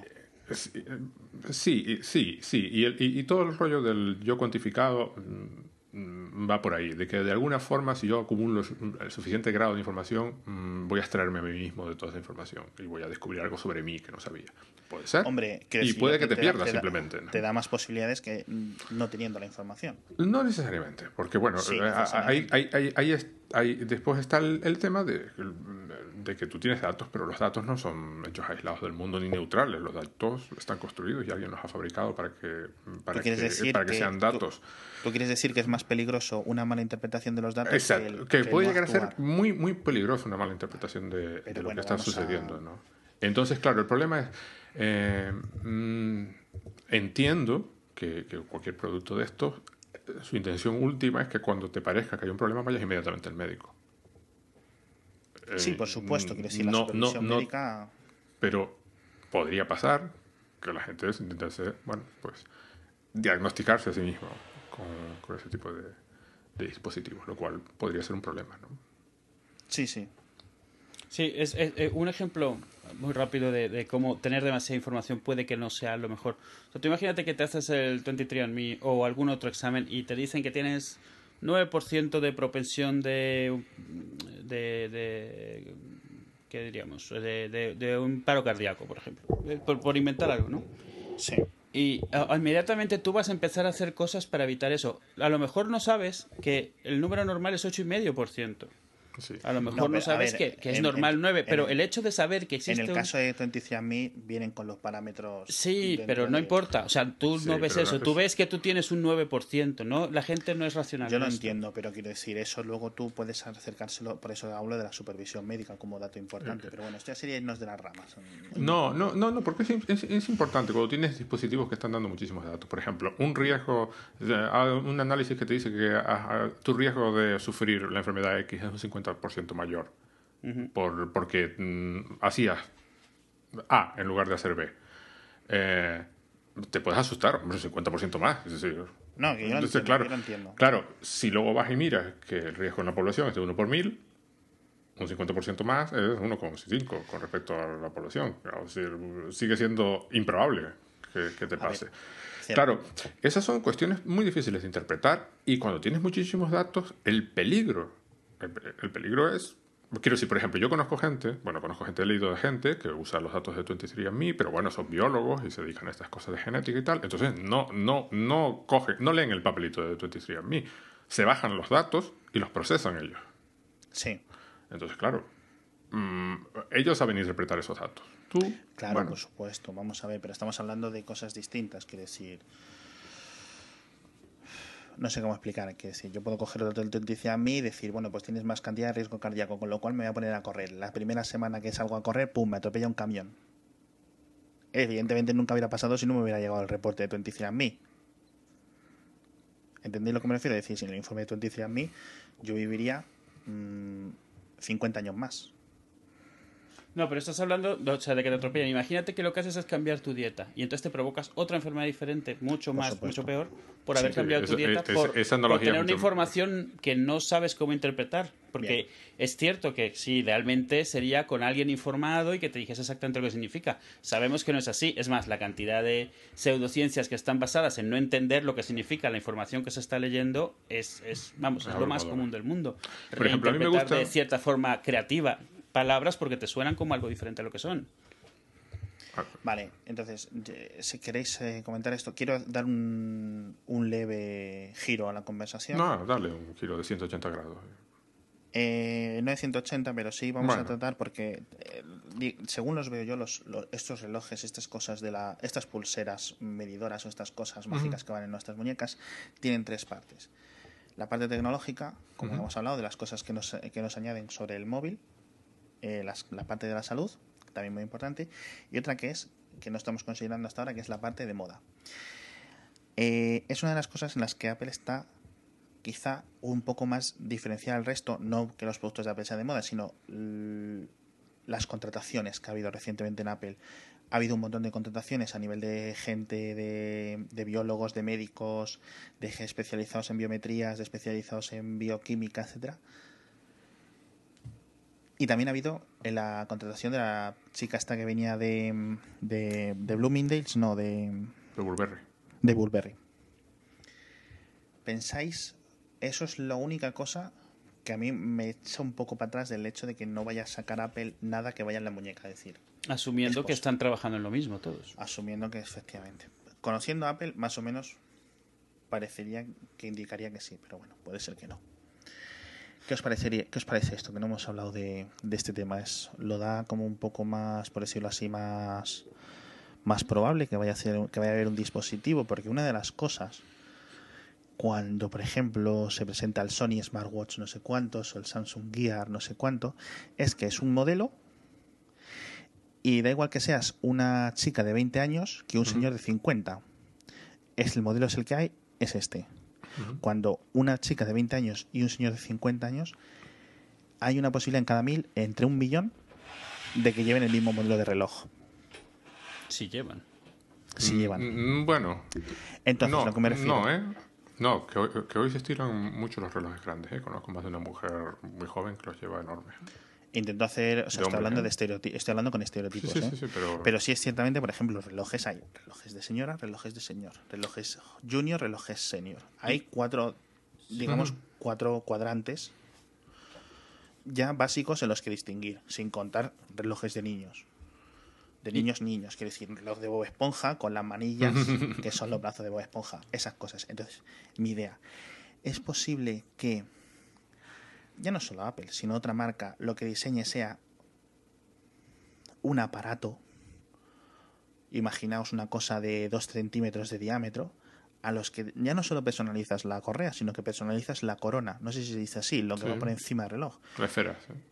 Ya no es personaliza simplemente lo que sale en la pantalla de ese dispositivo, porque yo le puedo dar una un- o sea, en esa pantalla, al ser una pantalla, y digamos LCD, OLED, Super AMOLED o lo que sea, le puedo decir que tenga aspecto de Rolex, o sea, dentro de lo que es una pantalla, le puedo decir que tenga aspecto de de un Casio, le puedo decir que sea un Tamagotchi que me pone la hora en los ojos. Eso ya lo han mostrado en los de, en los de en Wear. los Pebble, por ejemplo. No, Android Wear, uno de los demos que tiene es Sí, sí, sí. mostrarte comprar una carátula de Rolex, por ejemplo. Exacto, pero y tienes decir- eso, las manillas y todo, como si tuvieras Bien. diamantes ahí puestos. Sí, pero aún así tú puedes tener eso, pero si tienes el LG G-Watch o el Motorola 360, el Motorola 360 va a ser igual.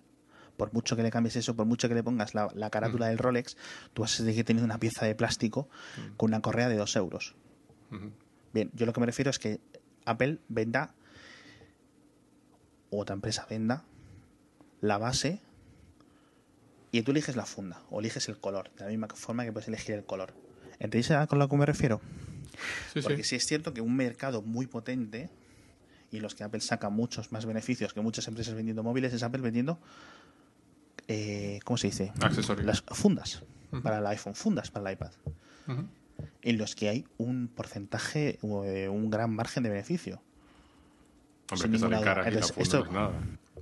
podría ser el, el equivalente, es decir, una funda protector con apariencia de Rolex, por decirlo así. Hablo de Rolex, no de Rolex Rolex, sino de ese tipo de relojes, relojes de titanio, relojes de oro, etcétera. ¿Qué os parecería esta idea? Es decir, que el smartwatch en este caso podría ser una cosa mínima que va oculta, que es la idea. ¿No? O sea, pero ni siquiera la pantalla, dices. No, no, la pantalla, pero encima, pues a lo mejor eh, se le puede poner coronas redondeadas o coronas que sean cuadradas o coronas, ¿sabes a lo que me refiero? Es decir, que el aspecto lo definas tú por fuera, simplemente la pantalla sea igual. Como el iPod Nano. El iPod Nano solo te deja personalizar la correa.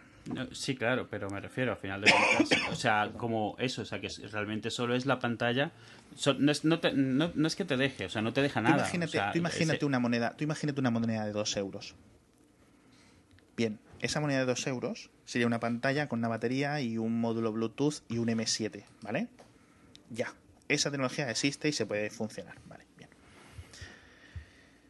En e- sobre esa moneda yo puedo poner una corona redonda o una corona cuadrada o una corona de cierto estilo, de cierta forma. Aparte de esa corona, yo le, le añado una correa para ponerla en mi muñeca.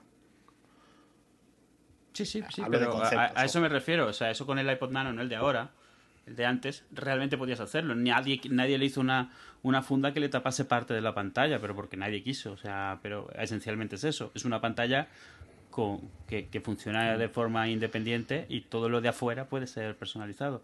No digo que sea lo que estás diciendo, digo que como concepto es lo que estás diciendo, ¿no? O sea, Yo creo que yo creo que lo que estás diciendo es qué pasa con la moda, ¿no?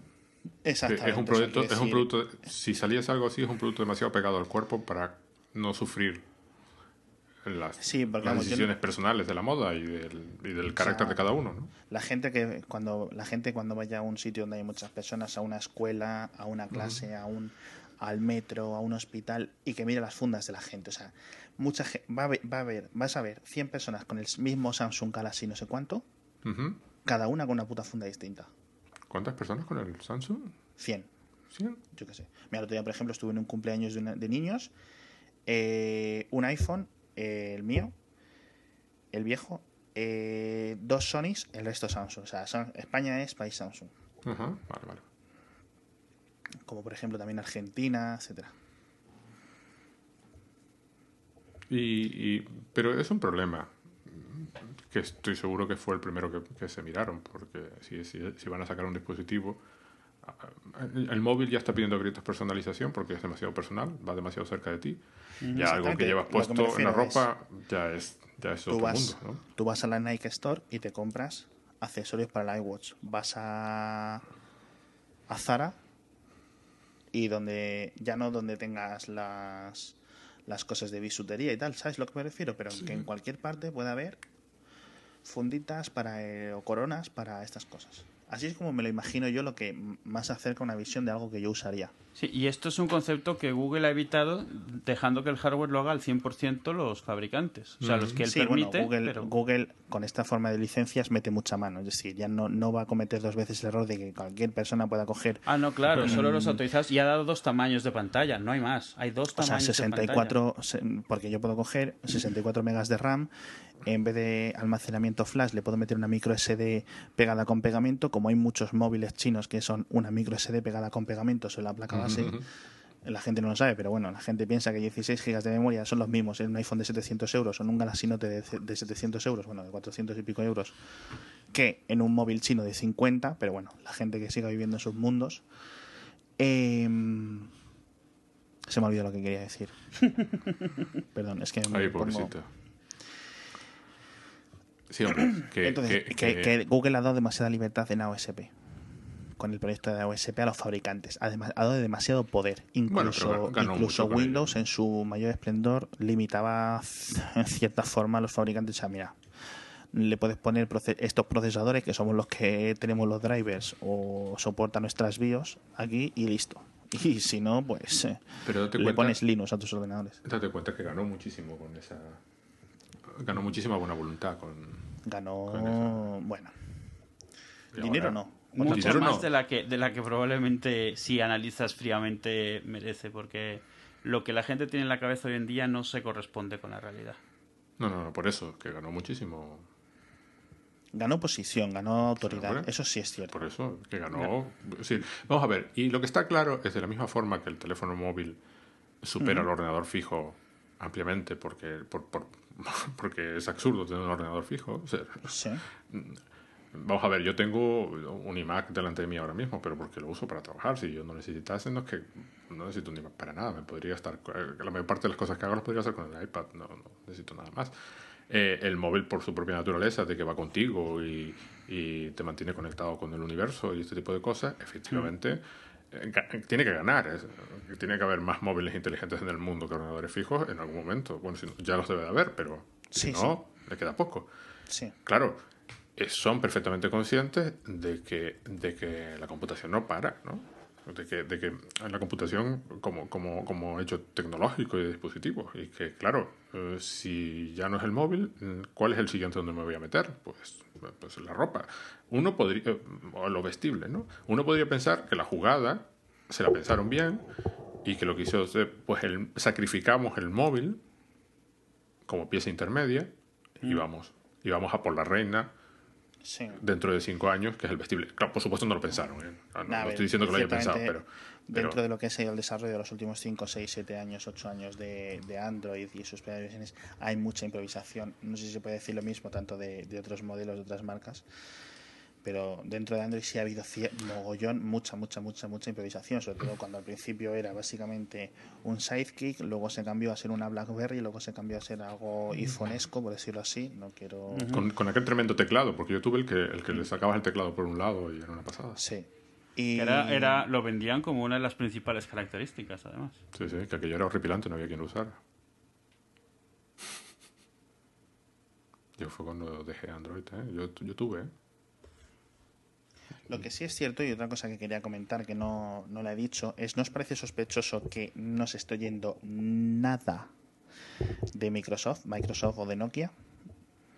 Sobre Pues este sí. tema, quiero decir, ¿qué pasa? ¿Que son tan, son, son tan tontos que perdieron el tren de, las, de los smartphones? Pobrecito. ¿Perdieron el tren de las tablets? Sí, pero Sacando la. Sur, que hasta la Surface 2 no han sacado nada decente. ¿Pero por qué te metes con ellos?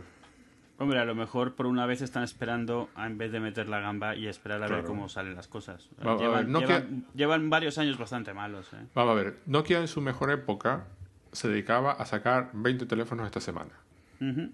Eh, uno lo vamos a hacer redondo, otro lo vamos a poner una curva aquí, el otro va a ser una espiral. Bueno, por sacar. Y, y- y hubo una época en que el catálogo de, de- de Nokia era una delicia, porque parecía que habías descubierto un, de- un depósito fósil del Jurásico, ¿no? O sea, una- digo, del Cámbrico, ¿no? una cosa maravillosa.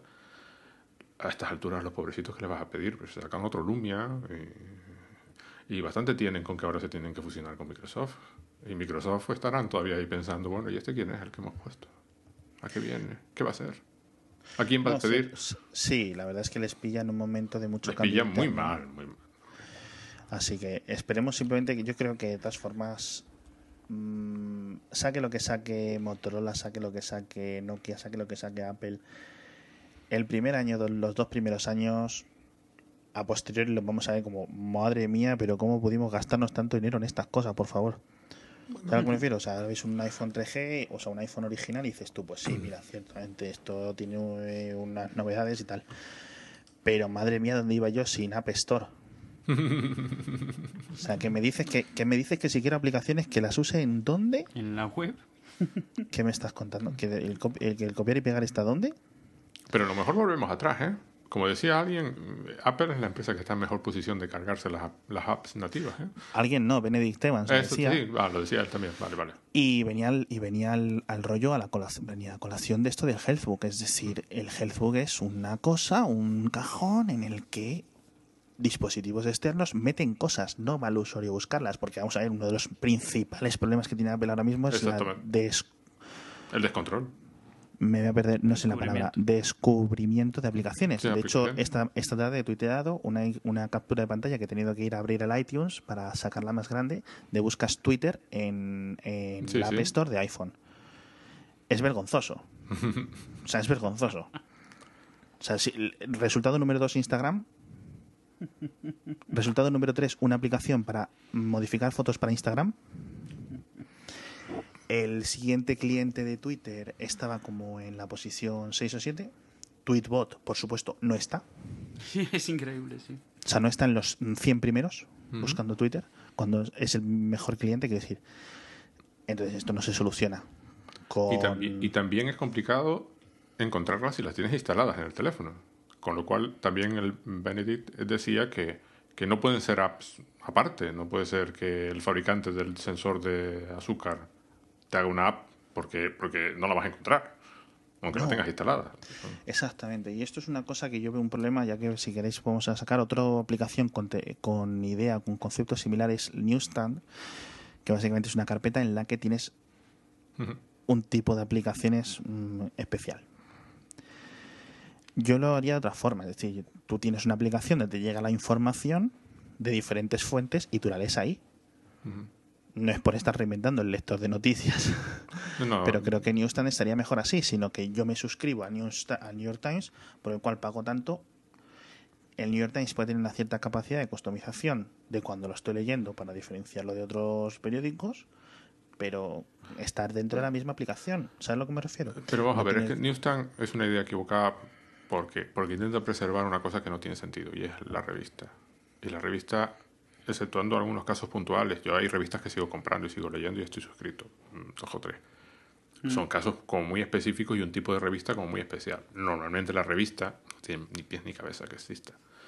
Eh, una cosa como de magazine o como tal tiene un poco más de sentido, pero no hace falta crear Newsstand para, para preservar Vogue.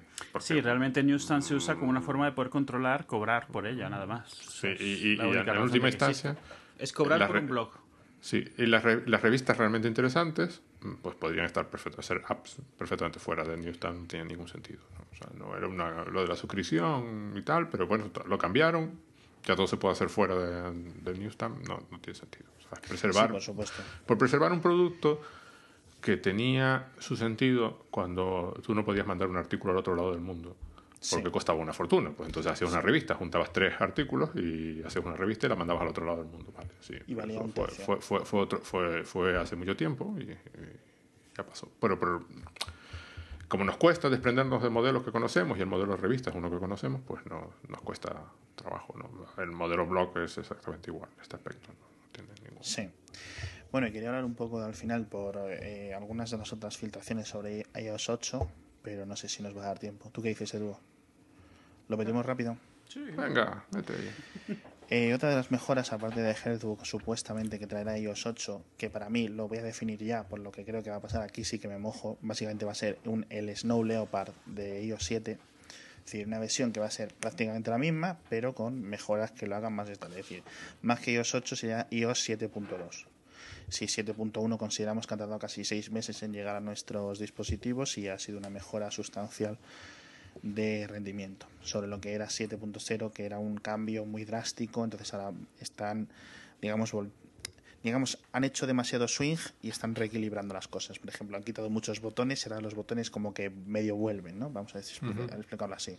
Han quitado muchas cosas que vuelven a aparecer entonces otra de las grandes mejoras que se rumorea también otra filtración otra otra fuente de Mark Gurman para 9 to 5 Mac mm, venía de que los nuevos mapas de Apple, Apple Maps, van a estar muy, muy, muy, muy mejorados. Eh, aparte de una, digamos, una estabilización de del sistema operativo en general, como estoy comentando. ¿Crees que es suficiente? No. ¿Crees- Obviamente mm, la gente ya está con el tweet preparado de vaya puta mierda de Keynote para tenerlo preparado tres o cuatro meses antes del WWDC. Pero si iOS 8 básicamente es mejores mapas, mejor sistema operativo y Healthbook, mm, ¿vosotros qué? ¿Qué pensaríais? No, no, no, es, no, es- no es suficiente. No, no, eso no va a pasar.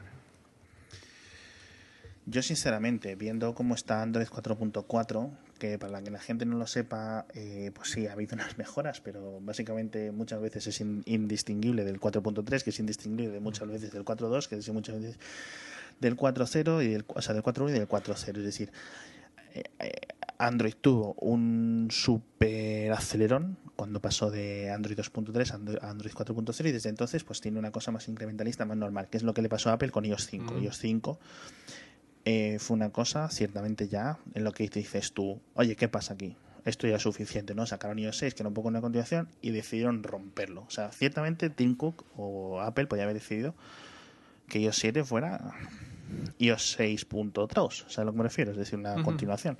Pero decidió romper un poco la jugada, bien. No, no veo mucho más sitio donde puedan ir ahora mismo los smartphones a nivel de software. Ya, pero bueno, eso es lo que nos está pasando, ¿no? Eso, No, pero llevamos hablando yo- durante hora y pico. ¿no? No, es que a través de so es que estoy hablando a través de software, estamos hablando a través de hardware y dispositivos externos. Quiero decir, Healthbook sin dispositivos externos es imposible. En ese sentido, el- lo que me refiero es que, un, por ejemplo, vamos a hablar, un, un Android, un iOS 8, un Android 4.5, un Android 5.0, sinceramente no se me ocurre qué cosas puedan añadir que no estén. O sea, puede coger, Android puede coger algunas cosas de iOS o iOS puede coger algunas cosas de Android, como lo que muchas veces se pide, que es el menú de compartir o los intents, Sí. las intenciones, estos que hemos comentado mil veces en el podcast. Bueno, yo espero que, que ya caigan en esta. ¿eh? Sí. Ah, y otra de las cosas, otra de las filtraciones que quería comentar es que efectivamente parece que va a haber dos versiones limitadas o de alguna forma de TextEdit, que es el, el ¿cómo se dice Es en, en Windows? El Notepad. El- No, pero es más como el. WordPad. Es el WordPad. Es el WordPad de Pero Mac y muchísimo más que el WordPad. Es capaz de muchísimo más. Es, es realmente Sí, te- es un mini editor de Te- texto y te- es bastante te- capaz. ¿eh? bastante potente, sí. Para lo que es, claro. Sí, sí, claro. Entonces, según esta fuente, pues sí, efectivamente se está probando dos estos, que en principio vienen dentro de lo que sería el concepto nuevo o el concepto repensado de iCloud. Es posible que podamos ver ya al fin un iCloud, ya no en los que haya carpetas y archivos con un sistema operativo de escritorio, sino que, por ejemplo, podamos tener, igual que ya tenemos un carrete con nuestras fotos y un carrete con nuestros vídeos, un carrete con nuestros documentos de ofimática. ¿Sabéis a lo que me refiero? Sí, un sí. carrete con nuestros PDFs que podrían estar dentro. Un carrete con nuestras, ¿qué podemos decir? Nuestros archivos de música que ya existe. Que es Sí, que unas aplicaciones puedan ver ficheros de otras aplicaciones, esencialmente. Básicamente, pero vuelvo a es lo de los intents y este tipo de cosas. ¿eh? O sea, no, Entonces yo creo que eso sí, porque esto de los conceptos de las URLs y los esquemas para compartir me parece un concepto muy, muy limitado y que perdió ya fue ya hace varios años. Pero, pero ese no es, o sea, eso no es, existe para eso, es un hack porque se- no hay nada. O sea, no es que Apple promueva eso, es que eso es algo que se, se está utilizando de una forma que no es la que Apple originalmente pretendió para cubrir una necesidad. Pero vamos, está claro, no es lo que... No hay nada, Apple no ofrece absolutamente nada para esa No, sí, necesidad. no ofrece nada. ninguna- O sea, eh, co- como lo has dicho, suena como que tienen algo y es un poco... No, es como cuando antes de haber copiar y pegar y que habían formas utilizando bookmarklets en el Safari. Son cosas inventadas por desarrolladores y usuarios. O sea, Apple no tiene absolutamente nada para compartir ficheros. Vamos a ver, llevan, llevan ocho años intentando resolver el problema de qué hacemos en lugar de un sistema de, de un sistema de, de archivos. Y, y no dudo que por fin lo hayan resuelto. O por lo menos empecemos a ver la solución. A- Algo interesante es, por ejemplo, iniciativas que gracias a las limitaciones se han creado que Apple ha terminado abrazando. Por ejemplo, Audio, Audiobus, que es una forma de que aplicaciones de audio se compartan entre sí eh, como fuentes, como, mo- como filtros, como cosas. Tú puedes tener una aplicación de, eh, de Audiobus hablando, una que edita audio, hablando con otra que lo graba o con otra que lo modifica eh, o con otra que lo envía a un dispositivo externo. Y, y es un canal en el cual las aplicaciones pueden intercambiar datos y empezó como un hack muy guarro y hoy Sí, en sí, día GarageBand lo soporta literalmente o sea es oficial el soporte no o sea sigue sin ser proveído por Apple pero Apple lo ha dado digamos su bendición Pues exactamente eso es lo que os quería decir. Yo no sé, sinceramente ya podemos hablar en otro capítulo si queremos más cuando se acerque el anuncio del WWDC, en el que No, imagino aquí- que no aquí habrá nuevo hardware. La, la única duda aquí es si habrá una presentación antes o no. Si no la hay antes, entonces estoy de acuerdo. No recuerdo quién lo decía, no sé si era Gruber o alguien, que entonces van a hacer una, un- un- una, una presentación gorda con muchas Sí. cosas. Porque son muchos meses sin, sin nada. ¿no? sí sí Pero aparte de eso, no, no- no, por eso los, lo, lo de que va a haber una nueva categoría, Cook, que sí, que va a haber una nueva categoría de productos. La gente se piensa que pueden ser otras cosas, pero a lo mejor son cualquier gilipollez, ¿sabes? A lo mejor CarePlay es la nueva categoría. Y poco más. Lo dejamos por hoy. Muy bien. Muchas gracias por estar con nosotros, Pedro. A, a- a ustedes. Muchas gracias, Edu. No, Eh, no, al contrario. Al contrario, eh, muchas de nada, Edu. Eso. Muy bien. Eh, podéis seguirnos en haciafalta.com, suscribiros en iTunes en podcast.haciafalta.com, recordad seguiros en, en nuestro Twitter de Hacia Falta, darnos muchas reseñas en iTunes y pasaros por nuestro blog a leer los enlaces de este capítulo. Adiós. Hasta luego. Venga. Hacía falta. Reindeers are better than people.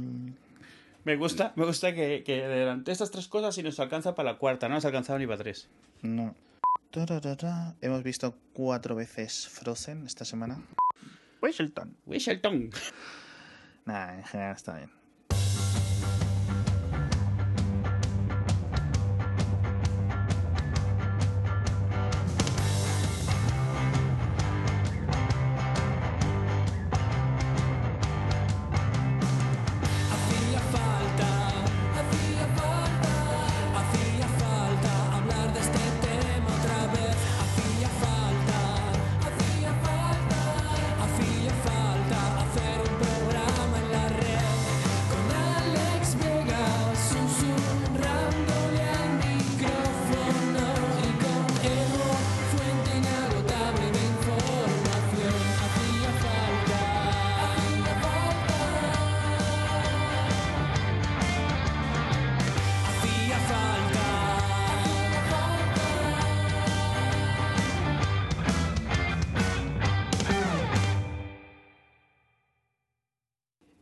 Has- te has quedado hasta la escena del final después de los créditos? No, Ah, nadie sabe que hay una. Porque Ay, nadie se espera. cuéntame. ¿Se van a comer un shawarma?